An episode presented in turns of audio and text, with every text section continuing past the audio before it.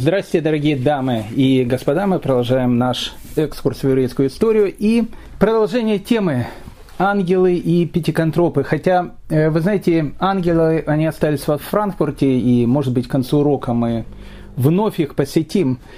А вот пятиконтропы, вы знаете, когда один убивает другого, может быть, это и стиль пятиконтропа, но когда беременной женщины вспарывается живот – и из него достается еще не родившийся плод, и этим не родившимся плодом бьют по лицу умирающей матери, это уже не пятиконтроп.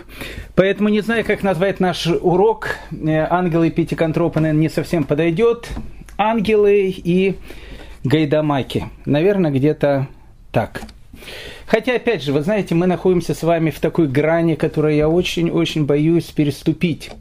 Безусловно, любая история она не может быть стопроцентно объективной, потому что своя субъективность, она вносится каждым рассказчиком.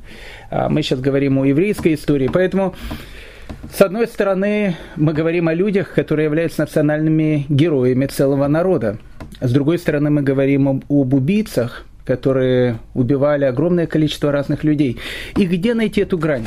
Я уже слышу, и мне писали об этом, Равгдаль, ну о чем вы говорите? Это же 18 век, вы сами э, упоминали Петербург, 30-й год 18 века, когда в самом центре города сжигает э, русского офицера, который э, захотел перейти в иудаизм. А мало ли было дикости в этом, в этом 18 веке? Ну, наверное, немало. И поэтому, как вы можете судить о людях той эпохи, такая эпоха была. Ну, там, эпоха Вольтера, Жан-Жак Руссо. Но Вольтер и Жан-Жак Руссо, они плюс-минус тоже были такими пятиконтропами, только более цивилизованными. Но мы о них будем говорить чуть-чуть дальше. Но, понимаете, тут есть определенная такая грань, которую я хотел бы в самом начале, чтобы мы определили. Понимаете, даже в самом диком племени, где-то в самом-самом краю земли, представитель одного племени, он может убить представителя другого племени и потом его, наверное, съесть. Но он его убивает и съедает. А вот когда происходят такие мучения, когда проходит, происходят такие издевательства, и люди от этого получают огромное удовольствие, это такая вот вещь, которая, мне кажется, в любую эпоху не считалась э, правилом хорошего тона человека. Я не говорю об еврейской морали. Еврейская мораль, она слишком, наверное, высокая. Помните эту историю, когда один раввин, он сидит и э, учит Тору, и на улице там базарная площадь рядом, суматоха, дети плачут, женщины кричат, и вбегает его ученик э, к нему в кабинет, говорит, Рэбе, вы сидите тут, учитесь, а там, там, а, а вы даже говорит, не представляете, что там. Он говорит, а что там? А там Машиих пришел. И Рэбе, не поднимая головы э, с Талмуда, говорит, «Э, иди, иди, работай, не отвлекай меня от учебы. Машех не пришел. Как? Все говорят, что Машех пришел.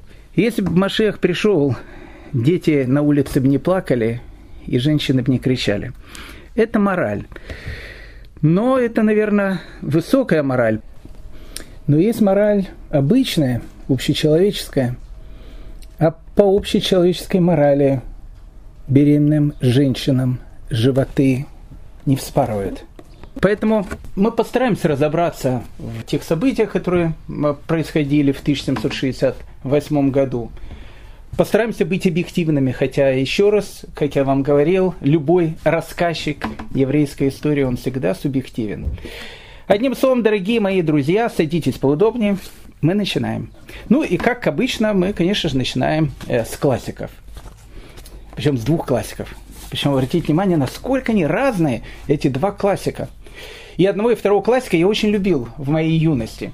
Я не скажу, что я их перестал любить сейчас, но сейчас у меня просто нет их времени читать. А вот когда я был молодым, я зачитывался паном Тудеуша э, Адама Мицкевича. И просто обожал нашего Николая Васильевича, того самого Николая Васильевича, который, кто же его посадит, если он памятник. И вот э, интересно, э, у Адама Мицкевича и у Николая Васильевича, нашего Гоголя, есть один и тот же персонаж. Но, как говорится, посмотрите и найдите разницу. Все мы в школе учили Тараса Бульбу. Э, ну, опять же, я не знаю, как сейчас учат в школе, может, сейчас в школе все больше там Гарри Поттера учат, это ничего не могу сказать. Но, когда я был, в мои отроческие годы, мы Тарас Бульбу учили. И Тарас Бульбу, которую мы учили, мы, безусловно, учили в сокращении. А там есть такие вещи, которые вырезали из этого Тарас Бульбы. Пан Тедеуша не вырезали, и я его читал э, полностью, ну, в русском, конечно, переводе, безусловно. Так вот, интересная вещь. И у Адама Мицкевича, который вполне вероятно был внуком франкистов, внуком или правнуком. Но, опять же, это так говорят. Это не доказанные вещи, но говорят о том, что его мать она была дочерью франкистов. Ну, как бы там ни было. Если он был в, внуком франкиста, его мама была дочерью франкиста, получается, Адам Мискевич был евреем. Ну, опять же, то, что называется, за что купил, за то продал, но так говорят. Один из наших слушателей говорит, э, Равгдаль, вы там несколько раз Википедию цитировали, интеллигентные и серьезные лектора ее не цитируют. Поэтому не цитирую, не цитирую. Ну, так говорят. Так вот, Адам Мицкевич – и Николай Васильевич Гоголь. У них есть один и тот же персонаж. А и один, и второй персонаж имеют одно и то же имя – Янкель. И занимаются одной и той же профессией. Они корчмари. У них есть корчма, или как по-нашески называется шинок. Но обратите внимание, насколько они разные, эти янкели. И это будет хорошим предисловием к нашему рассказу. Итак, Адам Мицкевич. Его янкель в пане Тедеуше это несчастные, бедные, но очень добрые и хорошие евреи. Янкель. У него есть маленькая корчма, и эта маленькая корчма не особо приносит ему какую-то прибыль, только одни цорисы, как у нас говорят на латыни. И описание Адам Мицкевича, этого Янкеля, очень-очень доброе. Мы его цитировали в прошлый раз. На расстоянии этот старый и шаткий шинок – напоминал еврея, раскачивающегося в молитве. Крыша, как шляпа, соломенная кровля свисает, как борода, покрытые копотью стены, как длиннополый лапсердак, а спереди резной орнамент, напоминающий цицит. Это один Янкель, Адам Мецкевич. А теперь наш Николай Васильевич. Я хочу сказать такую вещь. Я не знаю, откуда Дер Штрумер, вот эта вот газета, которая издавалась э, в, в 30-е годы в Германии, самая-самая антисемитская газета, брала свои материалы, вполне вероятно, из Тараса Бульбы. Обратите внимание, совершенно другой Янкель. И, и он тоже корчмарь, и он тоже Янкель, и та же самая эпоха. Николай Васильевич. Этот жид был известный Янкель. Он уже очутился тут арендатором и корчмарем, прибирал понемногу всех окружных панов и шляхтич, шляхтичей в свои руки, высасывал понемногу почти все деньги и сильно означил свое жидовское присутствие в той стране. На расстоянии трех миль во всей, э, со всех э, сторон не осталось ни одной избы в порядке. Все валилось и дряхлело. Все проспевалось и осталась бедность до лохмотья, как после пожара или чумы. Выветрился весь край. И если бы 10 лет еще прожил там Янкель, то он, вероятно, выветрил бы все воеводство. Обратите внимание, все беды, которые происходят, они происходят из-за Янкеля. И пьянство, и бедность, и все. И, и правильно пишет Николай Васильевич, если бы 10 лет еще пожил там Янкель, то он, вероятно, выветрил бы все воеводство. А Янкель еще не прожил там 10 лет. Почему? Потому что Тарас Бульба со своими казаками устроил погром, и Янкеля убил вместе с семьей. Нет, Янкель остался живой, э, по-моему, по, э, по книге, но все остальные погибли. Поэтому Янкель не смог там прожить 10 лет. Тарас вошел в светлицу. Жид молился, накрывшись своим довольно запачканным саваном, и обратился, чтобы в последний раз плюнуть по обычаю своей жидовской веры, как вдруг глаза его встретили стоящего на подойди бульбу. Ну вот, вот вам, э, друзья мои, Николай Васильевич, и совершенно другой образ еврея. Еврей арендатор, еврей корчмарь, еврей грабитель, который всех спаивает, который всех грабит, а все вокруг белые пушистые. И это очень и очень всегда удобный такой э, подход. Итак, э, мои дорогие друзья, мы все-таки начинаем. Мыслью по древу мы прекращаем разбрасываться. И, как мы помним, мы с вами расстались в Корчме. В Корчме мы расстались с вами на прошлом нашем разговоре. И поэтому сегодня мы и начнем наш разговор с Корчмы. Корчма – это огромная часть еврейской истории – ну, не во, не во всем мире. Мы берем отдельно взятую страну, речь идет, безусловно, о Речи Посполитой. В основном это Украина, частично это Белоруссия. Ну и годы, начиная где-то с конца 17 по середине 19 века. В середине 19 века евреев в Крашмарии практически не осталось, потому что бизнес у них этот весь э, забрали, и этим уже занимались другие совершенно люди. Поэтому э, последние 200 лет народ российский спаивают уже не евреи. Но вот начиная где-то с конца 17 и по середине 19 века, Корчма и еврей – это отдельная страница четырехтысячелетней еврейской истории. Ну, как мы с вами говорили, не все корчмари были евреями. Корчмарями было меньшинство, может быть, евреев, но 80% всех корчмарей – это были евреи. Ну, что такое корчма? Нам нужно это просто понять, потому что для дальнейшего нашего повествования, и не только сегодня, но и в дальнейшем, это будет очень-очень важная такая тема. Ну, что такое корчма? Корчма – это букинг 18 века. Я уже забыл, что такое букинг. Это очень хороший такой сайт, на нем можно всегда апартменты, гостиницы во всем мире заказать. Тогда не было букинга, но люди путешествовали, и путешествовали точно так же, как не путешествуют сейчас. И когда один купец или один торговец приезжал из одной деревни в другую, он где-то должен был остановиться. Где-то нужно было поместить свою телегу, где-то нужно было в стойло поставить своих лошадей. Кто-то этих лошадей должен был накормить, и в зимнюю стужу, когда был страшный мороз, или в очень сильную жару летом, хотелось, чтобы у тебя был какой-то маленький уголок, где ты мог бы, то, что называется, немного прикурнув, положив голову на мягкую подушку. Так вот, э, такие э, постоялые дворы, букинги э, 17 века, это и были корчмы. Корчма – это не только где пьют. Э, ну, скажем так, э, люди снимают э, номер в гостинице, там есть, конечно, ресторан. И вполне вероятно, есть такие товарищи, которые в букинге еще в, в докоронавирусные времена снимали гостиницу только для того, чтобы приехать туда и чтобы напиться там до чертика в ресторане. Может, такие товарищи и были. Но обычно люди в гостинице останавливались, потому что им нужно место, где остановиться. Нужен ночлег. Поэтому корчма в первую очередь это гостиница придорожная гостиница, которых было огромное-огромное количество. Как выглядела корчма? Ну, смотря какая корчма. Есть корчма пятизвездочная, есть корчма двух- и однозвездочная. В основном у евреев были двух-однозвездочные корчмы. Это большой зал, в котором э, есть столы, в котором есть стулья, на которых э, люди могут посидеть, поговорить, Э, если кто-то хочет поиграть в карты, может поиграть в карты, кто-то хочет в кости, в кости.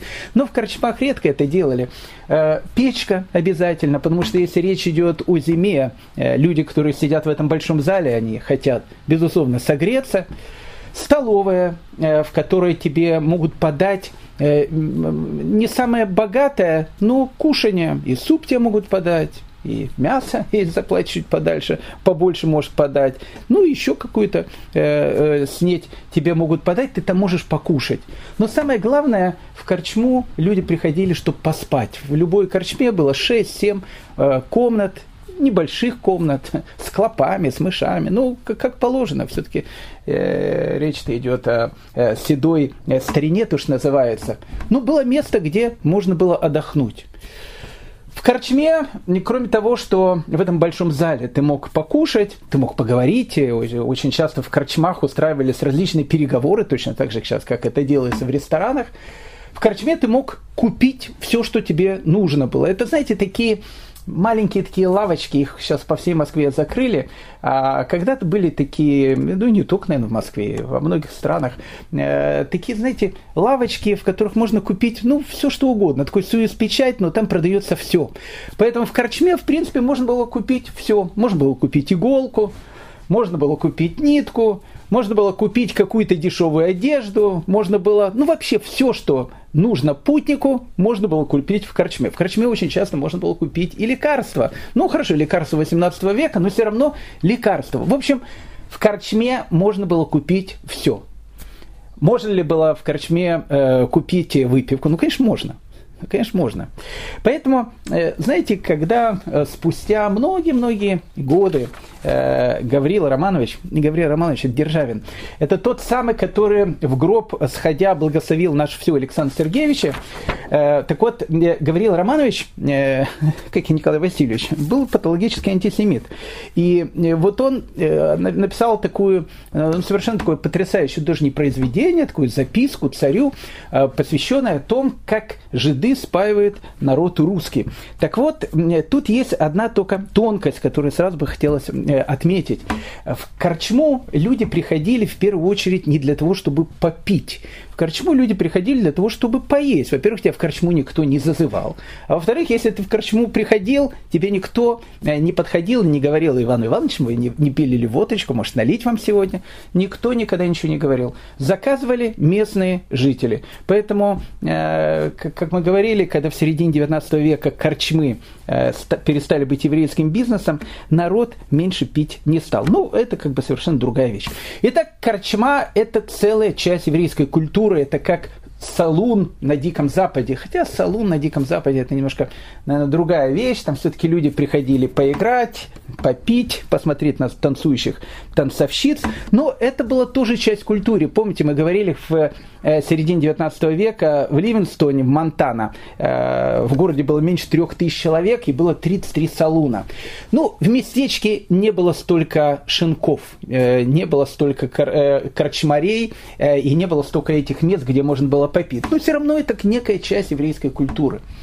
И, безусловно, в корчме можно было выпить. Это никто не отрицает. Итак, два-три слова перед тем, как мы э, начнем говорить про Василия Матвеевича Вашила, это один из героев нашего сегодняшнего повествования, э, два-три слова, э, посвященные теме евреи и выпивка. А эта тема, кстати, очень-очень интересная. Но, как говорил один каббалист, а кто сейчас не пьет? Поэтому пили, в принципе, всегда. И одно из древнейших изобретений человечества, которое еще было в древних шумерах, это было пиво. Потом изобрели вино, были страны более пьющие, были страны менее пьющие. Ну, скажем так, в античные времена Греция была страной пьющей. Современные ученые посчитали, что, опять же, посчитали, что на каждого э, жителя древней Эллады в год приходилось по 250 литров вина. Ну, хорошо, вино было, может, не такое крепкое, как сейчас, но люди пили. Поэтому э, Платон, и большое спасибо ему за это, стал инициатором закона о том, что молодому человеку до 18 лет вино не продавать. Это спасибо большое Платону. Поэтому были страны пьющие. Рим, Рим кстати, тоже был страной пьющей, Римская империя. А были страны, которые э, вино э, пили, но не напивались. Это была Иудея, это были древние евреи. Поэтому у евреев вино, безусловно, оно очень вошло в нашу традицию, и каждая праздничная трапеза, она начинается с кидуша. Но вообще, как бы вино, вино, она и в еврейском ритуале имеет очень-очень важное значение. Поэтому вино любили, вино пили, но, как правило, евреев пьяных практически не было. Поэтому и в древние времена среди евреев было огромное количество различных виноделов, ну, допустим, Раши, у него были свои виноградники, он делал вино еще в XI веке, и так он напишет в одном из своих респонсов, что продавал его, то есть вино не евреям из своей бочки. То есть у него была большая бочка, было хорошее вино, и Раша его а, продавал. Ну, чем больше евреи постепенно мигрировали на север, тем меньше становилось вина. И поэтому в 13 веке, когда Рафмейру из Ротенбурга задает, э, задает такой вопрос, очень интересный такой вопрос, а можно ли делать кидуш не на вине? Э, я не думаю, что это были наши друзья хасиды, которые хотели э, кидуш еще сделать на водке. Водка еще в 13 веке не была изобретена. Рафмейр из Ротенбурга отвечает, в Вестфалии нет вина, но в других местах вино есть в изобилии, и в вашем городе есть вино круглый год. Мне кажется, что лично вы постоянно пьете главным образом вино. А если в конце года обнаружилась нехватка вина, вы его найдете поблизости. Вы, несомненно, знаете, что произносить кидуш следует над вином. Поэтому, когда евреи хотели немножко слукавить и спросить, а можно ли кидуш делать на пиве, Рафмейр из Артембурга сказал, поедете в другой э, городок и обязательно вино там найдете. Итак, у евреев э, связь с вином была э, очень-очень такая сильная. Но коварную водку изобрели не евреи и даже не те жители, э, на языке э, которых мы разговариваем, а изобрели древние греки. Причем древние греки изобрели ее, ну так считается, секрет дистилляции впервые был использован где-то в первом веке новой эры в Александрии греками. Причем дистилляция, э, которую, о которой мы говорим, это была дистилляция не спирта. Обычно это была дистилляция различных каких-то эфирных масел. И, как правило, э, любая дистилляция, она всегда происходила, либо э, это было связано с какими-то алхимическими исследованиями, либо это происходило из-за того, что человек искал какое-то хорошее лекарство. Поэтому в XI веке Авиценна использовал дистилляцию для производства эфирных масел, и он считал, что так он сможет выработать очень и очень хорошее лекарство. Э, но в распространении вот этого напитка, который называется водка, водочка, мы сейчас поговорим об этом напитке, ну, безусловно, безусловно, свою руку приложили э, потомки Авраама и Якова. Ну, тут это, это безусловно. И чем это было связано? Потому что в Европе не знали секрет дистилляции. А он уже был из Александрии, он перешел к арабам. Арабы его использовали в арабской Испании. В арабской Испании была огромная еврейская община, мы об этом с вами долго очень говорили. Связь между сефардскими и ашкенадскими евреями была очень тесная. И так секрет дистилляции, опять же, по большей части э, через евреев, начал постепенно э, переходить в Европу. И вот, э, наверное, пальму первенства э, тем товарищам, которые впервые начали использовать э, дистилляцию, это э, медицинская школа в Салерне, в Италии, где, досконально нам известно, в XII веке впервые попытались сделать дистилляцию алкоголя. Алкоголь, кстати, слово арабское, э, на русском языке он называется спирт. Кстати, э, слово спирт в России появился только при Петре Первом, и происходит он от английского слова spirit. Spirit – это дух. Видно, в спирте есть определенный дух тех, кто, в общем, этот спирт и употребляет. Поэтому в медицинской школе в Италии в XI веке начали впервые делать дистилляцию спирта. Опять же, медицинская школа опять же, в медицинских целях. Ну тут евреи, которые, наверное, тоже использовали дистилляцию спирта в медицинских целях, постепенно начинают мигрировать из Германии в Польшу.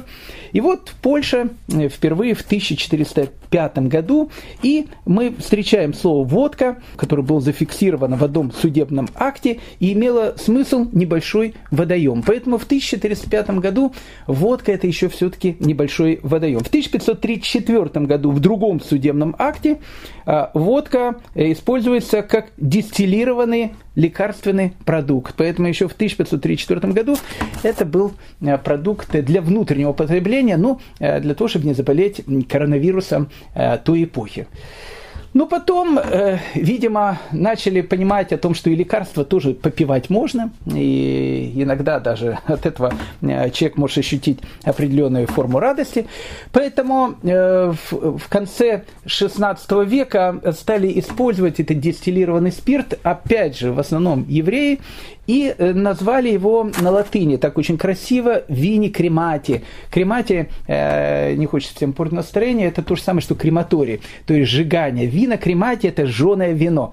Но э, поляки, они особенно слово вина кремати, латынь, все-таки не все знали латынь, поэтому начали вина кремати называть горзалка, а потом и пришло слово горилка. Вот и горилка – это и есть кремати, это и есть крематорий, жженое вино.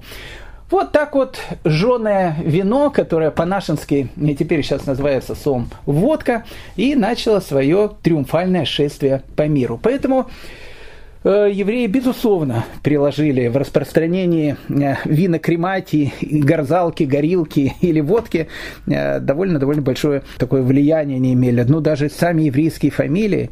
Бреннер. Бреннер – дистиллятор. Бронфман – человек водки. Бронфен. Бронфен это просто водка. А вообще, согласно британской энциклопедии, крупнейшая в США компания спиртных напитков Сигрем, э, она была основана в 1928 году семейством Бронфман. А как Бронфман, мы сказали, это человек водки. Поэтому в распространении э, водки, безусловно, евреи имели свое очень-очень сильное влияние, в основном в Польше. Ну, еще раз, э, заканчивая тему корчмы, я хочу сказать, что, конечно, вину кремати или горилку можно было, безусловно, в корчме получить, но первое предназначение корчмы было не для того, чтобы туда прийти, чтобы напиться. Туда можно было прийти, чтобы покушать, и там туда можно было прийти для того, чтобы э, там переночевать. Это, господа, все была ложка э, меда, а теперь декать. Но не могу я без этого. Не хочется мне в это декать э, вступать, но повествование хронологическое, поэтому уж давайте, давайте все будем рассказывать, как оно было на самом деле. Мы уже с вами рассказывали про Гайдамаков, про этих товарищей на нашем прошлом уроке.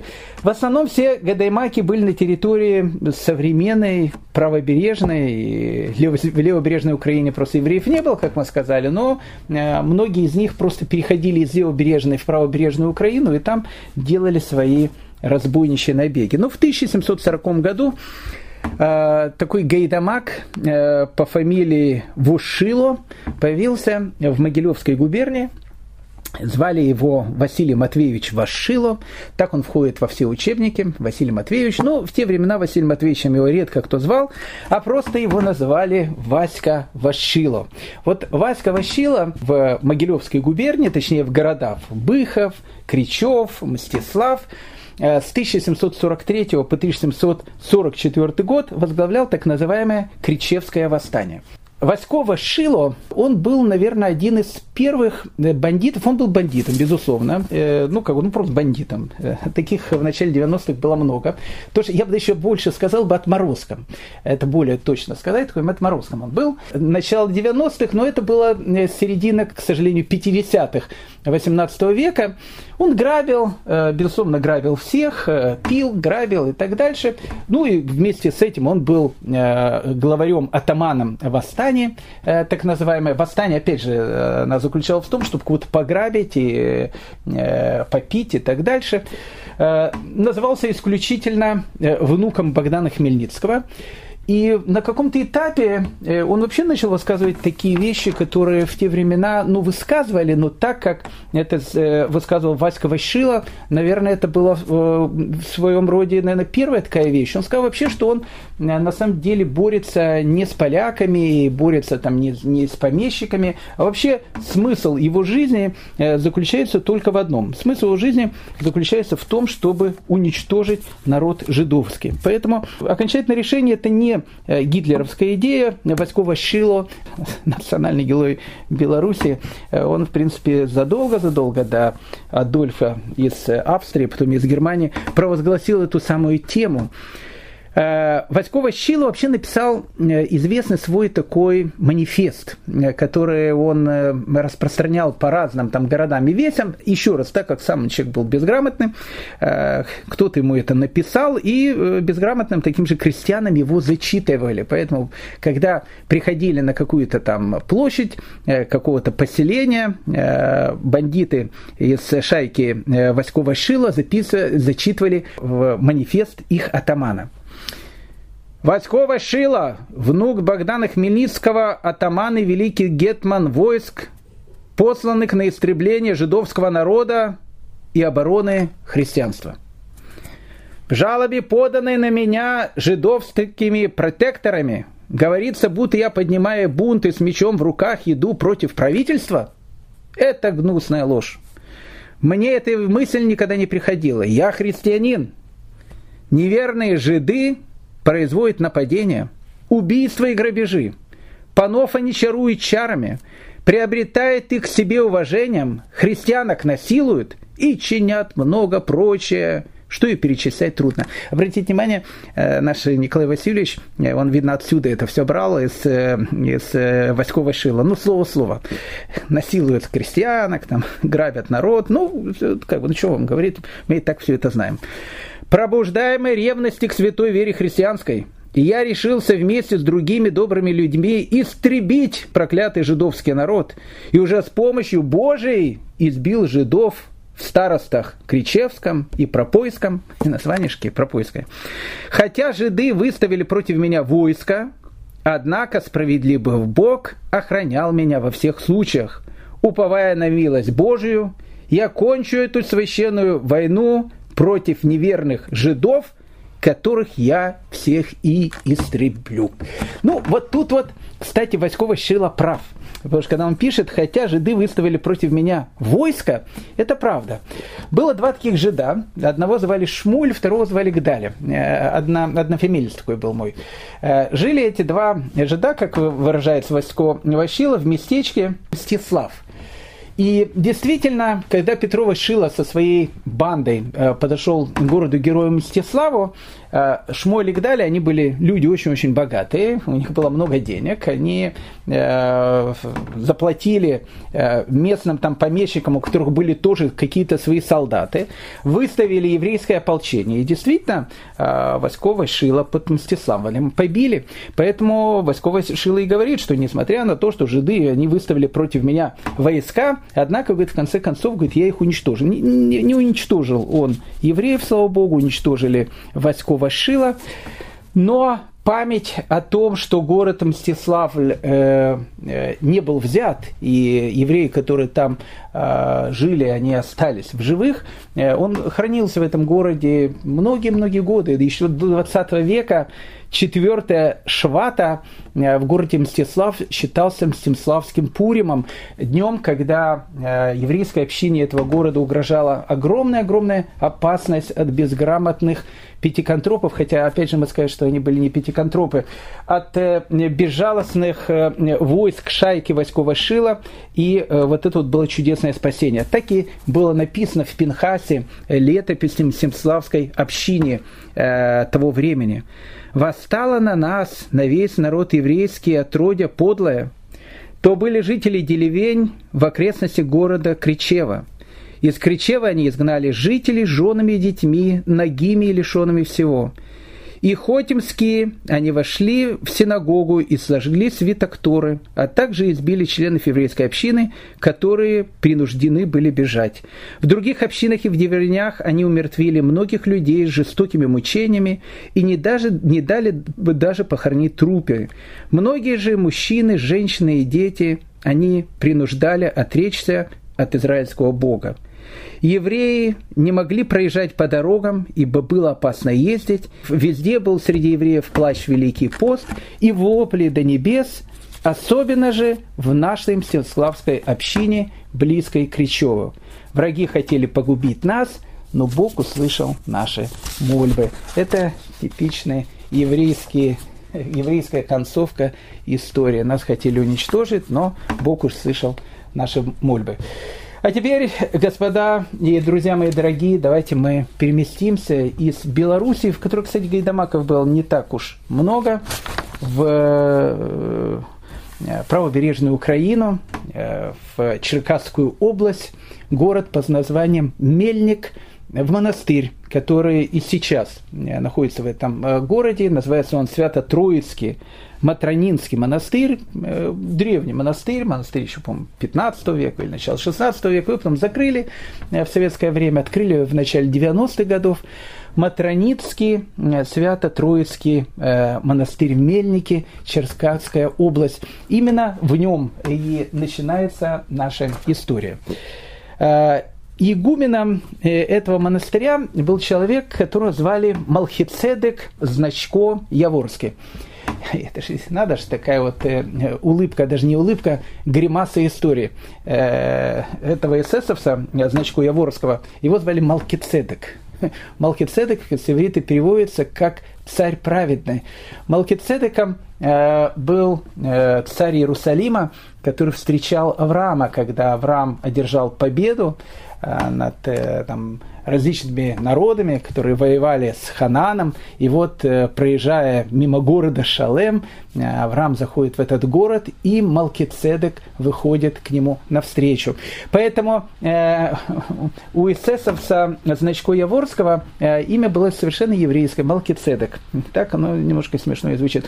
Малкицедек Значко Яворский, игумен э, Матронинского э, Свято-Троицкого монастыря в Мельнике, как написано в Википедии, уж прошу прощения, известный православный деятель.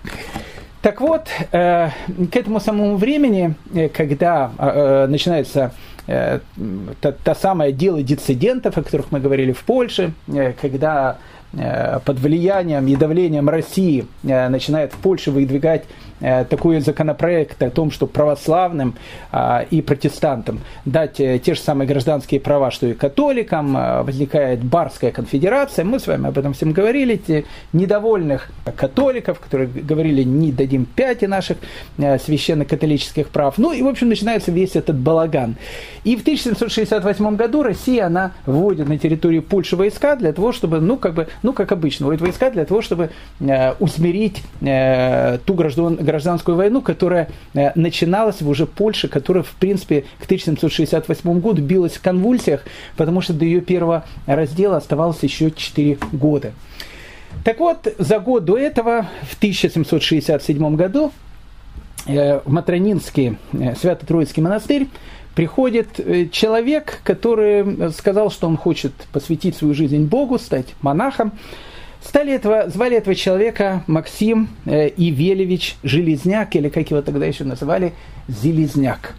А тут еще одна э, улыбка э, еврейской истории. Э, я сам родом из Киева, и в Киеве есть улица Максима Железняка. Она находится в Святошино, в Академгородке, если я правильно помню.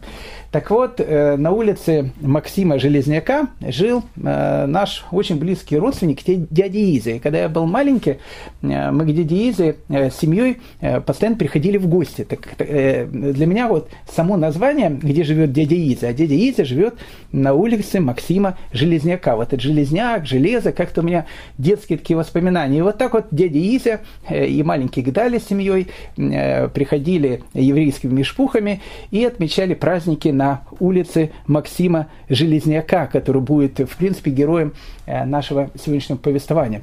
Итак, Максим, Максим Железняк, э, э, я прошу прощения, но он действительно национальный герой, был по происхождению пятиконтропом. Хотя нет, он даже не был пятиконтропом. Он был, наверное, австралопитеком. Это будет более четко сказать. Почему? Потому что Максим Ивилич Железняк, э, он имел какие-то инстинкты, безусловно, но был человеком совершенно безграмотным. Э, до этого он был рыбаком, еще какое-то время был казаком. Еще раз, человек совершенно безграмотный.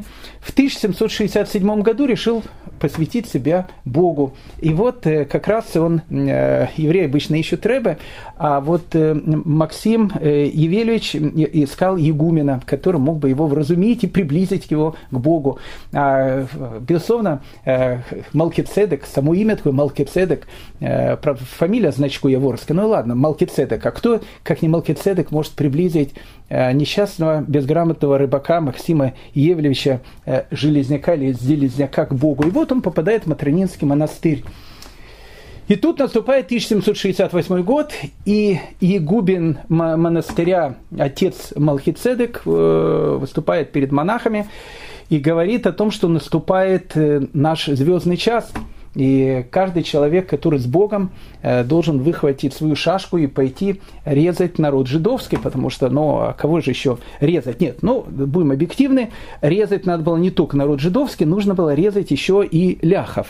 Э, это, ну, как бы, и ляхов в первую очередь, и народ жидовский. Почему народ жидовский? Э, но Николай Васильевич вам же сказал, что просто грабят всех. Хотя это не совсем объективно. Ну уж извините меня, даже э, если вы меня будете сейчас критиковать в полной необъективности. Но там, где жили евреи, а в те времена они уже жили очень-очень бедно, это уже было время страшного обеднения, обнищания еврейской общины, э, восточной, э, европейской, еврейской, ашкенадской общины – но где они жили, они, в принципе, кроме благополучия краю, в котором они находились, ничего и не приносили. Э, ну вот и пример с городом, о котором мы сейчас будем говорить. Город э, Герой Умань. Город-герой Умань, он был во владениях э, такого магната польского, которого звали Франциск Потоцкий. Ну, Франциск Потоцкий, я не уверен, что он был когда-то в Умане, у него было много городов и весей. Ну, лет это за 30, э, а может даже меньше, до э, событий, о которых мы сейчас говорим, Франциск Потоцкий решил из маленького городка Умань сделать конфетку. Ну, решил сделать конфетку. Он решил, во-первых, Умань обнести стеной, и решил в Умане открыть ярмарку. В те времена ярмарка, ну, это как бы основной источник торговли, жизни. Ну, в общем, как бы там город, где есть ярмарка, это э, всегда уже очень-очень хороший, привилегированный город. И вот в Умане открывается Уманская ярмарка. В Умане жила небольшая, э, бедная, ну не очень, кстати, бедная такая еврейская община – они торговали на ярмарке, они способствовали расцветанию Умани, и поэтому Франциск Потоцкий был очень заинтересован, чтобы в Умань э, приезжали евреи, потому что вот торговля, э, благополучие этого города в не меньшей степени зависело именно от них. Поэтому к 1768 году те самые жиды, которые, как Николай Васильевич писал, все, значит, уничтожили вокруг, а Васько Вашила сказал еще и крестьянок насиловали, то, знаете, кто о чем думает, тот обычно об этом и говорит. Так э, они как раз в, в этой самой Умане э, способствовали ее процветанию, э, пока туда не пришли э, австралопитеки. И тогда Умане действительно пришел конец. Э, так вот, тот, тот же самый местечко Умань. Итак, э, Максим Ивлевич Железняк, э, он находится в Материнском монастыре, и игумен монастыря Малкицедек – который постоянно э, говорит какие-то такие вот речи о том, что надо идти, надо резать, э, защищать, значит, там веру и так дальше. На каком-то этапе он очень сблизился с этим начинающим монахом Максимом Железняком, он еще не был монахом, он готовился к постригу, и сказала ему, Максимка, Всевышний дает тебе огромную миссию в этом мире – и Максим Евлевич э, спросил, а какую? Он сказал, что сама российская императрица э, ни много ни мало обратилась к тебе. И тут э, Малкицедек Значко-Яворский и представил э, то письмо, которое, с которым эти гайдамаки э, они бегали и убивали всех направо и налево, говоря о том, что все, что они делают, это с э, разрешения ее императорского величества Екатерины, которая находится в Санкт-Петербурге. Письмо, безусловно, поддельное, и когда их э, будут там казнить, ссылать в Сибирь, э, они еще ответят за это письмо. Но автор, видимо, этого письма Егумен Малкицедек, и в письме, которое он дает Максиму Железняку, было написано повеление ее императорского Императорского Величества, якобы. Так как мы ясно видим, с каким презрением и бесстыдством поступают поляки и жиды с нами и с нашей православной религией, то даем приказ и повелеваем Максиму Железняку, полковнику, командующий в наших землях низового Запорожья, вступить в пределы Польши, чтобы вырезать и уничтожить с Божьей помощью всех жидов и поляков – хулителей нашей святой веры. Дан в Санкт-Петербурге Екатерина. Итак, Малкицедек показывает это письмо Максиму Евличу, и Максим Евлич Железняк и начинает то восстание, которое войдет в историю под именем Калиевщина. Они нападают на разные города, Жаботин, Черкасский, Черкас, Смела, Корсунь, Тульчин – Э, как пишет один из э, участников этого восстания на допросе, он говорит, в Лисянке мы нашли на одной виселице трупы ксенза, шляхтища, еврея и собаки с надписью «Все вера едина». И вот, вот эта вот шайка которая во имя веры христианской, православной, точнее, поднимает восстание, опять же, которое называется Калиевщина, она, они занимались тем, что они входили в города, вырезали все население, которое там было. В первую очередь, безусловно, это были поляки и евреи ужас, который царил тогда на Украине, был страшен. Э, многие евреи покидали свои местечки, в которых они жили, и они стремились попасть в город, где можно было от врага защититься стеной. А город такой рядом был, это был город Умань, э, в котором, как мы сказали, незадолго до этого построили стену. В принципе, и там была уже еврейская община, поэтому огромное количество различных беженцев, они начинают стекаться в этот город под защиту его э, крепких стен. Но состояние в Умане в те времена было не самое лучшее. Э, тут, знаете, как э, говорится, обычно наша проблема извечная – это дороги. Ну и в данном случае это были, наверное, дураки. Хотя губернатор города был человек, которого звали Рафаил э, Молоданович. Мы о нем немного знаем, в основном знаем из воспоминаний его дочери. Она как-то чудом осталась жива, и она не очень хорошо о своем папе пишет, Рафаэме Молоданович. Он как бы э, местный мэр этого маленького городка Умань. Еще незадолго до Гайдамаков э, Рафаэл Младанович э, понял о том, что как бы вооружение, может быть, в Умане есть, но снарядов нету. Нету пороха, нету ядер.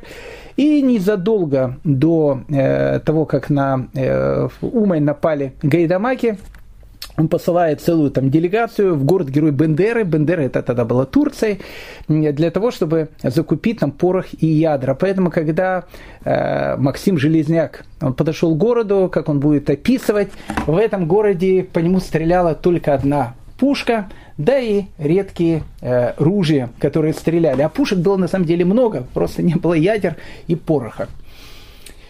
С одной стороны, казалось бы, что город Умань, э, он полностью защищен. Э, ну, во-первых, э, у него есть стены. А во-вторых, там есть довольно серьезный гарнизон. Правда, казацкий гарнизон, но гарнизон, как всем казалось, человека очень и очень преданного. Человека, которого звали Иван Гонта. Это такой, конечно, персонаж интересный такой. Иван Гонта – Иван Гонта, в отличие от Максима Железняка, был человеком, кстати, очень грамотным. Он был человеком грамотным, я не скажу, что он был человеком интеллигентным, э, но он был грамотным человеком. Опять же, э, это не мои слова, это слова Тараса Григорьевича Шевченко, э, который написал поэму «Гайдамаки». Хотя, опять же, Тарас Григорьевич тоже это не пишет от себя, просто так говорили и так передавали эту информацию. Многие историки сейчас с этим спорят, а некоторые не спорят. То есть, ну, как бы так говорили. Э, Иван, э, Иван Гонта, он был как бы э, ну, начальником этого войска, которое находилось в Умане, которое, в принципе, защищало этот город.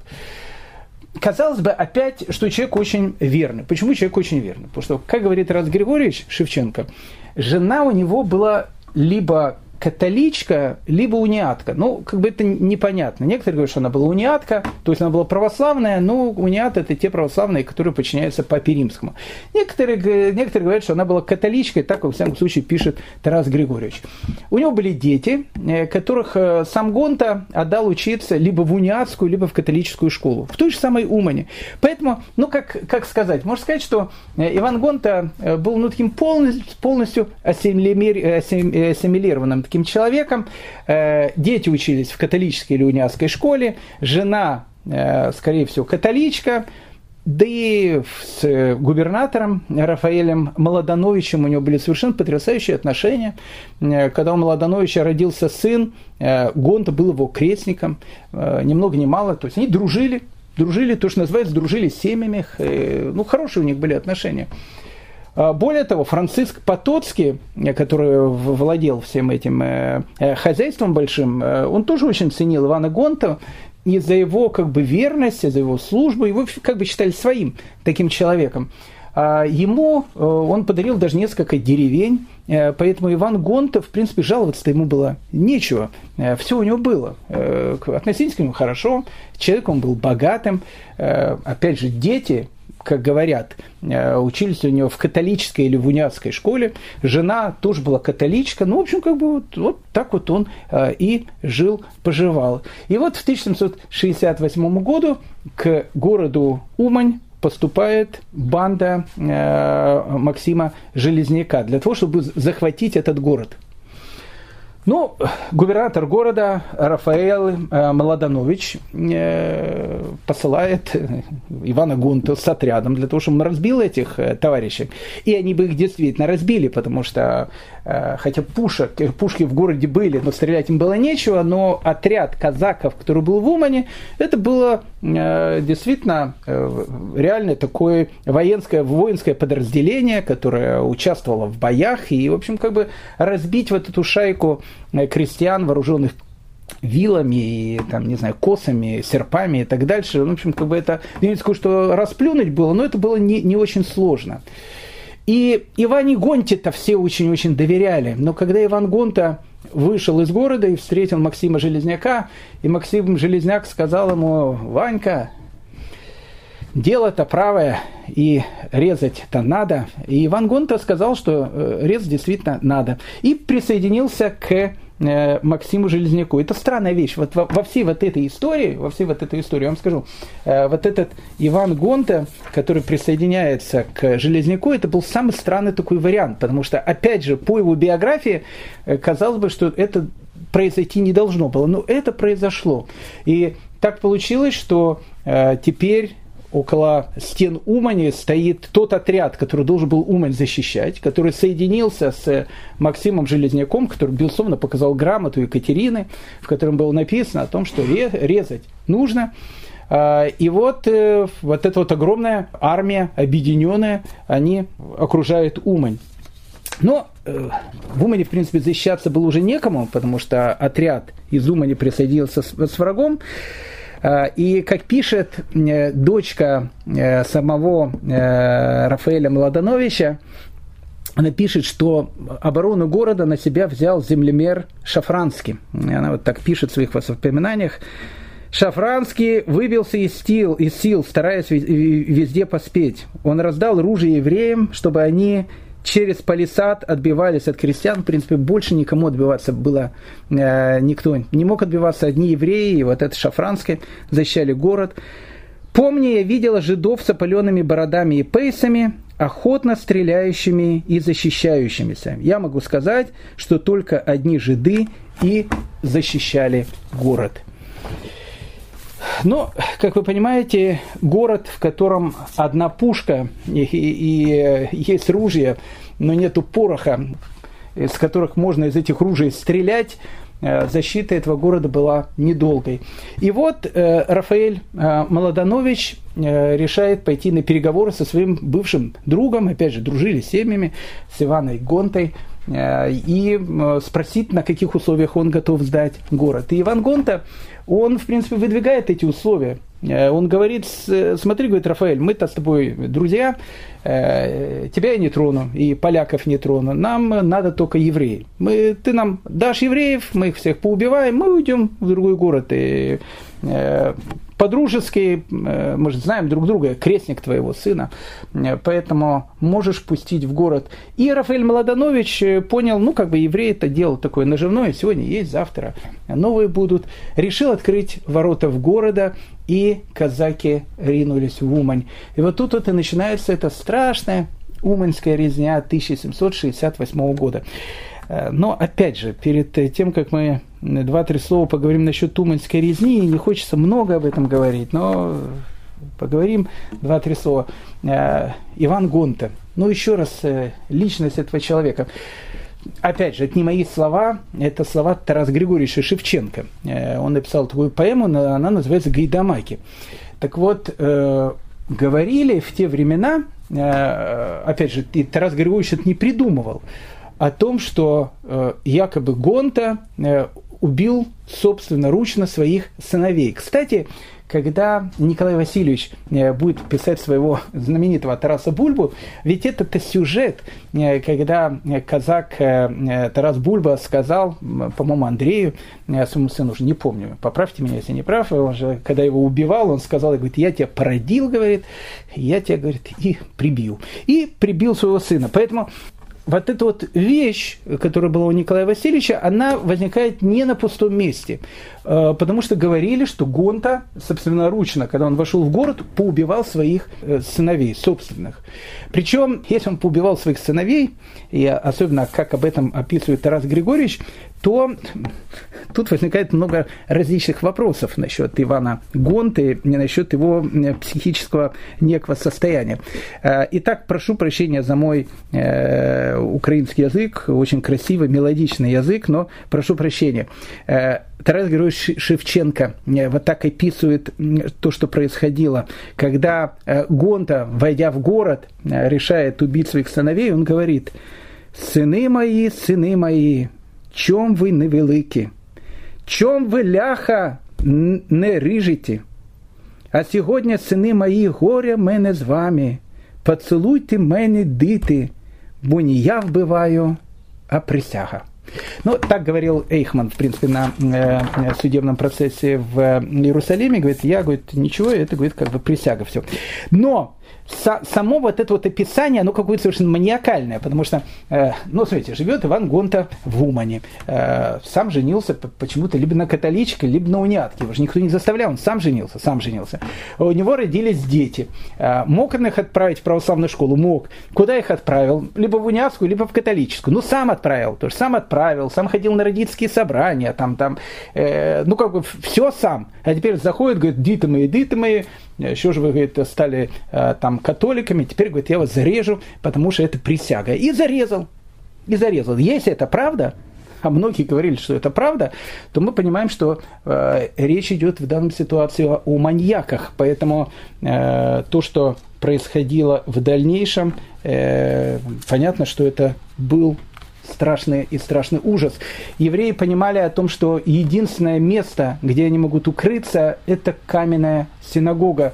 И поэтому э, практически все евреи Умани, а сколько их было на тот момент, очень сложно сказать, потому что э, счет идет совершенно разный, от нескольких тысяч до, может, 10 тысяч, а может и даже до 20 тысяч вместе с поляками погибло. То есть это разные совершенно э, цифры, которые, которые называются.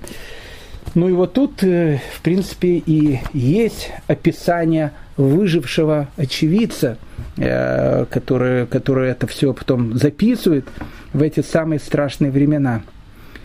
Все евреи заперлись внутри синагоги и начали защищаться. Один из них по имени Лейба выхватил меч у одного разбойника и убил многих. Другой, Маше Мокер, защищался отчаянно и убил около 30 нападавших. Наконец разбойники привезли пушку и ядрами стреляли по синагоге. Тысячи евреев лишились там жизни, но они сделались мучениками за веру. Одна женщина по имени Брейла, боясь, чтобы пусть ее смерти дети не были обращены в другую веру, собственноручно утопила их в руке. Гонта Изверг, да будет имя его проклято, прибыв в Умань, издал объявление, что богатые еврейские купцы, если пожелают спастись от гибели, принесли ему немедленно значительный выкуп. Купцы поверили и принесли его в ратушу. Гонта взял деньги, а несчастных тут же выбросил из окна, лишив жизни. Убили тысячи евреев. Их кровь переливалась по порогу синагоги. Убийцы топтали младенцев на, на глазах их матерей – живых детей вбивали на острие пик и с торжеством носили по улицам, как бы празднуя победу. Другой еврейский летописец, он продолжает, и Пи тоже пишет. Разложив на полу свиток Торы, гайдамаки стали топтать его ногами и резать на нем евреев. Резня была так велика и ужасна, что кровь зарезанных стояла в синагоге выше порога. Потом гайдамаки вынесли из синагоги свитки Торы, разложили их по улицам и верхом проезжали по ним. А в актах, в актах Уманского бразильянского монастыря, это уже, кстати, христианская летопись, написаны еще более страшные слова. Страшно было видеть евреев, плавающих в собственной крови, без рук, без ушей, обнаженных, которых добивались собравшиеся из ближайших сел поселяне. Тут даже женщины, отчаянные примеры мужей, дубинами, ножами, лопатами, серпами резали и убивали евреев. И даже детей своих к этой жестокости принуждали. Вот эта страшная Уманская резня 1768 года, она вошла в еврейскую память как-то вот очень-очень очень-очень сильно. Ну, ведь э, резня-то не первая. И во время Богдана Хмельницкого была резня, и еще, может быть, намного более страшная, чем она была в Умане. Но Туманская резня как-то она наиболее запомнилась. После того, как э, вырезали всех евреев, э, решили резать ляхов. И когда Рафаэль Молоданович спросил у Ивана Гонты, ведь, Ваня, ты же крестник моего сына, ты мне лично обещал о том, что сохранишь мою жизнь. На что Иван Гонта сказал, как ты, говорит, жидов предал, так предаем тебя и мы. И после этого начинается полная резня поляков в Умане. Но после этой страшной резни, когда были зарезаны и евреи, и поляки, казаки начали пить. Причем э, пили они очень долго, и пили они за Уманью. Вот они вышли за город, пришли, вышли за стены, э, э, сделали там большой лагерь и пили, пили, пили, многие-многие дни пили. И там, в принципе, э, через некоторое время их и поймало э, российское войско, потому что российским войскам, которые вошли на территорию Польши, отморозки, ну, такого типа, которые, которым казалось, что они защищают Россию, э, совершенно были не нужны, потому что эти отморозки э, следующим своим бы шагом начали бы грабить э, самих русских. Поэтому Ивана Гонту и Железняка их схватили. И потом начали пытать, и потом начали выяснять, кто сказал, что и матушка Екатерина письмо написала, и как вообще все это там происходило. Но интересная вещь, э, когда на допросе у нас сохранился протокол этого допроса, у Железняка спросили, а почему же он вышел из города? Потому что город-то он защищен стенами. Почему это странная такая вещь, выйти из города и разместиться в поле? И Иван Гонта тогда сказал, из местечка умный я и сотни Гонта вышли, потому что от великого побитого народу жить было не можно жить и было не можно из-за великого побитого народа. Их не хоронили, а как мы э, говорили, что кровь была настолько ее много, что она доходила до порога самой синагоги. В городе начался страшный смрад от разлагающихся трупов. И э, Железняк и Гонта, они вышли из этого города и были схвачены. Ну, потом э, все закончилось тем, что э, Гонту, э, точнее Железняка и э, Егуменя Малхиседека Значку Яворского отправили в Сибирь, э, потому что считали их бунтарями. А Гонта, так как он, в принципе, был э, польским гражданином, его решено было казнить. Но, опять же, казнить по-местному, по-польски. Э, казнь должна была продолжаться 14 дней. Э, Причем прописана она была э, так вот э, буквально, буквально по, по строчкам. 14 дней должна была продолжаться казнь. Каждый день у гонты должны были вырезать по полосе кожи. И так должно было продолжаться 11 дней. На 11 дней день ему нужно было отрубить ноги. На 12 день ему нужно было отрубить руки. На 13 день вырвать сердце а на 14 день обезглавить. Ну, нужно сказать, что Ген, Гетман э, Броницкий отрубил ему голову уже на третий день, потому что страдания э, Ивана Гонта были настолько страшные, что даже Гетман Броницкий решил ему э, голову отрубить, не дожидаясь 14 дня. А потом голова Гонты, э, ну, опять же, тогда так было принято, она висела э, перед входом э, в город, который называется Могилев-Подольский, причем висела долгие-долгие годы, э, еще после этих событий. И многие тогда говорили, что, входя в Могилев-Подольский, первое, что их встречало, страшный череп Ивана Гонты. Когда я был маленьким мальчиком, я в этом городе Могилев-Подольске отдыхал. Красивые места, точно так же, как я отдыхал и э, у дяди Изи на улице Максима Железняка. Но а история, в принципе, она как бы и продолжается. Э, в Умане не так давно, уже в 2000-е годы, э, построили этот огромный-огромный памятник э, Ивану Гонти и Максиму Железняку. И поэтому все приезжающие паломники в Умань, а почему паломники в Умань, об этом будем говорить чуть позже, э, въезжая в этот потрясающий город, их и встречает национальные герои города Максим Железняк и Иван Гонта, э, порядочный человек, который, по словам Тараса Григорьевича Шевченко, собственноручно зарезал своих собственных детей. Давайте мы с вами оставим Умань, но останемся на Украине. Мы еще долго будем оставаться там, Украина, Россия. Через 4 года произойдет первый раздел Польши, а потом еще будет их несколько, а потом и будет то, о чем будет писать Солженицын. 200 лет вместе. Действительно, 200 лет. Э, евреев в России никто не пускал. Просто так получилось, что присоединили Речь Посполитую, и вот это вот огромное количество евреев, которое там жило, они в одночасье стали жителями Российской империи. Но это будет чуть позже. И об этом, безусловно, мы с вами будем долго-долго и подробно говорить. Давайте к конце нашего урока э, все-таки перейдем от пятиконтропов к ангелам. Ну, хочется как-то закончить на чем-то светлом.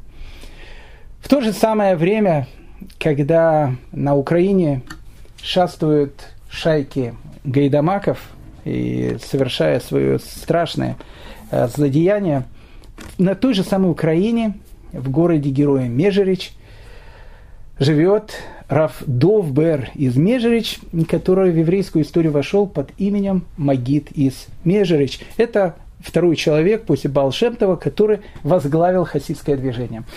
Мы начали говорить об этом необычном человеке, который не мог спать ночами, еще в, в юности, потому что рядом с его домом квакали лягушки. И когда его жена спросила, почему он не ложится спать, он сказал, как же я могу спать, когда лягушки квакают? Она сказала, может быть, там окна закрыть, и они тебе мешают, будет тебе. Он говорит, да нет, ведь лягушки не квакают, лягушки поют хвалу своему Создателю. И если лягушки ночью не спят и поют хвалу своему Творцу, то как я, человек, буду ночью спать. Это ангел. Это ангел. Э, и вот Магит Измежевич, э, у которого было около 300 учеников, 39 из них, они становятся людьми, которые, от которых, в принципе, и идет тот хасидизм, который есть у нас сейчас. И Рафаран из Карлина, от него произойдет карлинский хасидизм. И Раф, ближайший ученик Раф Шнeur Залон из Ляд, Альтереба, от которого произойдет движение Хабад. Ну и э, практически весь хасидут, который сейчас у нас есть, он так или иначе выходит из 39 учеников Магида из Межевича. С его учениками, прославленными учениками, мы будем знакомиться. Ну и будем долго, безусловно, говорить, потому что это же будет продолжение нашей истории. Но э, сейчас давайте э, в конце нашего урока, опять же, столько говорили о пятиконтропов, давайте поговорим о чем-то хорошем, о нескольких его учениках, э, с которыми я вам, вас хотел сейчас и познакомить. Двое братьев, э, одного из которых звали Шмуэль Гурвиц, или как его звали, Шмилка из Никольсбурга. В конце жизни э, э, Шмуль Гуровиц э, стал главным раввином Николецбурга, одного из, одного из самых больших центров учености Моравии. Ну и его второй брат, которого звали Рафпинхас Гуровиц, который вошел в еврейскую историю под именем Баль Афлага, который стал известным раввином города Франкфурт. Я не случайно привел этих двух его учеников для того, чтобы показать, что среди учеников Магида из Межерич, которые приходили к нему учиться, вот это первые учителя хасидизма, это были величайшие люди э, той эпохи, которые потом э, становились главами очень-очень больших общин. Э, в свое время Равшмуэль Гуровиц или Шмилки из Николенсбурга, как его любовно называют в, в хасидском э, фольклоре, когда он уже был главным раввином Моравии и был в городе Николенсбурге, он как-то сказал, давным-давно в ослеплении юности я умершлял свою плоть, чтобы примирить ее с душою. После Межерича я, я понял, что был неправ. Плоть и душа могут и должны жить в гармонии. Рассказывает про него, у него был друг. Опять же, все эти, все эти друзья, все эти люди, которые были Э, среди э, среди учеников Магида Измежевич, это, это целая поэзия, потому что о каждом из них можно рассказывать очень долго. Э, его ближайший друг Рафиль Мелых из Лежанска, кстати, у Рафиля Мелыха из Лежанска, его брат родной, это, это известный, был тоже такой человек, о котором мы сейчас чуть, чуть позже поговорим, Равзуши из Анополя.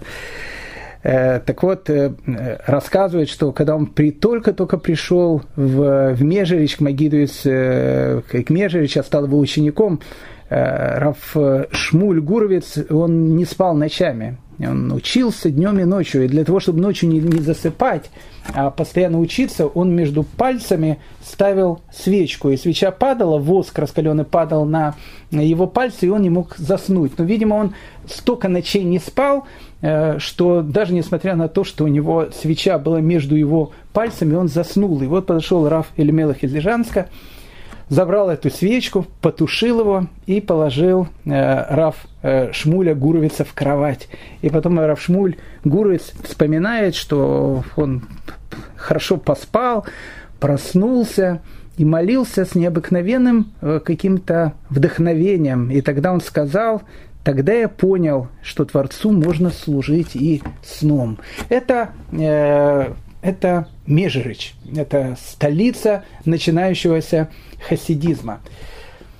Двое этих братьев, э, Шмуэль э, Гуровец и Равпинхас Гуровец, Рав Шмуль Гуровец родился в городе Черткове в 1726 году. Его папа, Рав Цви Гирш Гуровец, был великим человеком, о нем можно рассказывать э, огромное количество разных историй, но один из показателей э, недалеко от Черткова, в Тлусте, э, в те времена жил Балшемтов. И рассказывает, хасидское предание это говорит о том, что Балшемтов решил переселиться в Меджибуш, потому что он сказал, нечего мне делать в Тлусте, потому что в Черткове есть Равцви Гирш, э, и э, вот эта вот местность, она защищена праведником. Это еще были те времена, когда Э, если в одной синагоге был один раввин, э, другой э, редко посылал другого раввина, чтобы сделать некую конкурирующую такую фирму, чтобы общины друг с другом не дружили, а перетягивали паству. Балшемтов, основоположник хасидизма, он был хасидом, настоящим в полном смысле этого слова. Он переехал из Тлуста в Меджибуш. Поэтому Равцвигерш, Гуровец, папа Равшмилки из Николесбурга. Ну вот и Равшмилке и его брат э, Равпинкес, Пинхас Гуровец, они, конечно же, были э, такими, ну то, что называется, гениями, илуями. Э, говорят, что в 7 лет он полностью весь изучил Талмуд. Это, ну, какая-то невероятная совершенно вещь. Это, э, но это более невероятно, чем Моцарт, который там в этот же возраст сыграл. В 7 лет изучил Талмуд. Для тех, кто изучал Талмуд, понимает о том, что мы сейчас говорим о каких-то, ну, гениях, которые, которых вообще там просто нет слов. Э, интересно, что э, мама, у которой было двое таких сыновей, э, и Равшмилке, и Равпинхас Гуровиц, она говорила, что двух сыновей даровал мне Бог. Один из них никогда не произносит Беркат Амазон, это после трапезную молитву, а второй никогда не читает шма перед сном. она была права, потому что один никогда не произносил Беркат Амазон после трапезную молитву, потому что он редко кушал, а второй никогда не читал молитву Шма перед сном, потому что редко ложился спать. После смерти отца в 1754 году э, братья решили пере, пере, поехать в Вильно, потому что Вильно тогда был центром учености, и они становятся учениками Вильнского Гаона, о которых мы будем э, долго-долго с вами говорить, Раф Ильягу Гаон. И вот, находясь в Вильнюсе, находясь в Вильно, они стали э, членами подпольного хасидского кружка, который образовался тогда в Вильнюсе. Это будет отдельная история про этот кружок. Э, господа, много-много об этом будем говорить. Э, и вот они как бы, им понравилась эта вот идея, идея хасидизма, э, и они решили из Вильна поехать и познакомиться с главой э, хасидского движения, с Магидом из Межерич, и, соответственно, они переехали, э, по, поехали в город-герой Межерич. И вот, э, встретив Магида, этих двое гениев, а мы говорим, эти двое братьев, это Белсов, да, два гения, решили задать ему вопрос – и Раф Шмилка из Николесбурга спросил у Магида из Межербич, а почему написано, что человек обязан благословлять Всевышнего за несчастье точно так же, как он должен благословлять его за хорошее. Так написано в Талмуде. Написано, что Всевышнего надо благословлять за плохое точно так же, как благословлять за хорошее. Как понять это? Ведь это очень сложно понять. И тогда Магит из Межерич сказал, что, знаете что, а вы подойдите к моему э, ученику Равзуши из Анополя, Э, мы о нем будем с вами много говорить. Это тот самый Зуша, который постоянно говорил, когда я умру, никто меня там наверху не спросит, Зуша, почему ты не был таким, как Авраам, почему ты не был таким, как Ицхак, и почему ты не был таким, как Яков. Нет, они меня спросят другой вопрос. Зуша, а почему ты всю жизнь не был Зушей? Зужа из Анополя. Это тоже легенда. Брат Лемелых из Лежанска, это тот самый Лемелых из Лежанска, который у спящего Шмуля Гуровица, э, Равшмилка из Николесбурга, забрал свечку, когда он спал с ней э, ночью, э, для того, чтобы не уснуть, изучая Талмуд. И вот он говорит, пойди к Равзуше.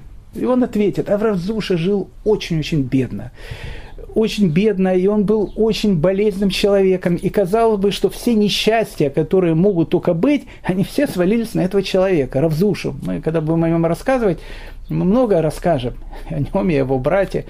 Э, ладно, э, начали говорить. Времени уже нет, но одно слово. Просто невозможно сказать о Равзуше, не рассказать эту историю. Э, рассказывать, что Равзуша, вот ему всегда вот как-то так в жизни получалось, что ему всегда доставалось. И говорят, что они еще когда были совсем молодые, и они путешествовали вместе с братом, с Рави Мелахом из Лежанска, однажды они заночевали в какой-то корчме, скорее всего, еврейской корчме, как мы понимаем. Э, денег у них не было, чтобы ночевать в комнате, поэтому они решили ночевать в этом большом зале, рядом с печкой, где пьянствовали э, местная, значит, там публика. И вот, э, когда те напились э, хорошенько, они смотрят, а рядом с печкой два еврея спят. И они говорят, слушай, а давайте, говорит, давайте, говорит, жидов побьем. Ну и решили побить. А дальше, там, ближе к печке, к стенке спал Рафиль Мелых из Лежанска, а ближе э, к пьющим лежал Равзуша из Анополя. И они к нему подни, подняли Равзуша из Анополя и сильно-сильно побили. И потом, смеясь, э, сели опять пить. И он возвращается к своему брату, и Рафаэль Мелых из Лежанска говорит, «Э, Зуша, знаешь что, уходить нам некуда, мороз страшно на улице, давай теперь ты ложись к стенке, а я лягу тут, ну, как бы, если будет бить, пускай уж будут бить меня. И эти пьянствовали, пьянствовали, выпили еще хорошенько, а, и потом говорят, давайте, а давайте опять евреев побьем подошли туда, говорят, слушайте, тот, который вот этот вот ближе к нам, мы уже били, давай побьем того, который рядом со стенкой. И побили второй раз Зушу. Э, в жизни Зуши из Анополя это будет такая частая история, и поэтому жил он очень, очень так бедно, э, и болезненный был человек очень, ну, совершенно несчастный. Но при всем при этом, при всем при этом Равзуша, просыпаясь рано утром, э, как говорили его ученики, просыпался с криком «Зуша, просыпайся! Все, что не доспал, доспишь на том свете». Так он, э, так он начинал свой день. И э, говорили, что Равзуша из Анополя был один из э, немногих учеников Магида из Межерич, который никогда не мог дослушать его урок. Он настолько радовался жизни, он настолько был человек счастливый, и настолько это счастье он хватал везде, где только можно было, что говорят, что когда Макита из начинал свой урок, он входил в такой необыкновенный экстаз от счастья, услышав слова учителя, что начинал танцевать, петь, хлопать в ладоши, его из класса тут же выгоняли. Поэтому говорили, что Равзуша никогда не дослушал ни одного урока своего учителя, при всем при этом он был один из таких мудрейших э, людей, очень большим раввином, но при всем при этом человеком необыкновенно скромным. И вот Равшмилка э, и э, Равпинхас, эти двое братьев, они приходят с вопросом, а как можно служить Богу и благодарить Его за несчастье, точно так же, как благодарить Его за какие-то счастливые вещи. Он сказал, спросите у Равзуши, это тот человек, который вам ответит. Они пришли к Равзуше и говорят, уважаемый Равзуша, учитель послал к вам спросить вопрос, а как можно благодарить Всевышнего за несчастье точно так же, как и за счастье. И человек, которого всю жизнь было одно большое несчастье, равзувший из Анополя, удивленно на них посмотрел, сказал, он точно ко мне послал? Говорит, так, тебе послал. Уважаемый, говорит, друзья евреи, я не знаю, я не знаю, потому что я никогда в жизни не был несчастлив. Я очень счастливый человек. Вам нужно найти человека, который когда-то испытывал несчастье, и у него это спросить. У меня это не по адресу, потому что э, кроме счастья в этой жизни я ничего не вижу. Ну, и это, наверное, было последней э, каплей, э, после которых и Раф Шмилка Гуровец, и его брат Раф Пинхас, они остаются в Межериче и становятся ближайшими-ближайшими учениками Магида из Межерич. Потом, после смерти Магида Измежевич, э, он умер в 1772 году, даже чуть раньше этого периода, э, Рав Шмилке из э, Рав Шмилке Гуровец, он становится главным раввином города Никольнсбург в Моравии, главным раввином Моравии, а второй из братьев Рав Пинхас Гуровец становится главным раввином Франкфурта. Причем становится главным раввином Франкфурта после того, как община Франкфурта, она искала человека, который, во-первых, должен занять такую почетную, почетную должность, а к этому моменту умирает главный раввин этого города, э, Раф Авраам Франкфуртер, о котором мы с вами говорили, про это известное э, разводное дело из э, э, Клева и так дальше. Мы говорили об этом с вами на прошлом уроке. И вот главного раввина Франкфурта тогда практически никто не поддержал. То есть вся Европа, все раввины были против его решения. И богатая община Франкфурта сказала о том, что мы будем искать только такого равина, который, а, будет огромный мудрец, а Б, э, в этом всем споре, который был, он не критиковал бы нашего скончавшегося равина. И таким раввином как раз и был Раф Пинхас Гурвиц, который становится главным раввином Франкфурта. Но это уже, э, дорогие мои друзья, совершенно-совершенно другая история. Я очень хочу всех э, вас поблагодарить. Мы делаем небольшой перерыв летний, как мы это делаем обычно. Э, и у нас будет месяца полтора для того, чтобы повторить э, изученный, то, что называется, материал. В следующем учебном году, дай Бог нам всем здоровья, э, счастья и радости, мы продолжим наш экскурс в еврейскую историю. Нас ожидает много разных и необычных событий. Нас ожидает появление просвещенцев в Германии, Мендельсон – нас ожидает Великая Французская революция, нас ожидает Наполеон, нас ожидает вступление вот этой огромной массы восточноевропейского еврейства, которые жили в Речи Посполитой, в Россию и создание черты оседлости. Одним словом, в следующем году нас ожидает вторая половина 18 первой половины XIX века. И поверьте мне, повествований там будет не меньше, а может быть даже и больше, чем в нашем, в этом году, о котором мы с вами говорили, про весь этот необычный, галантный 18 век. Для тех, кто хочет э, смотреть какие-то, может быть, дополнительные материалы, э, которые э, будут появляться летом, можно подписаться на телеграм-канал, который называется «Еврейская история», где есть все наши лекции и где я периодически выкладываю какие-то дополнительные материалы, связанные с нашими лекциями.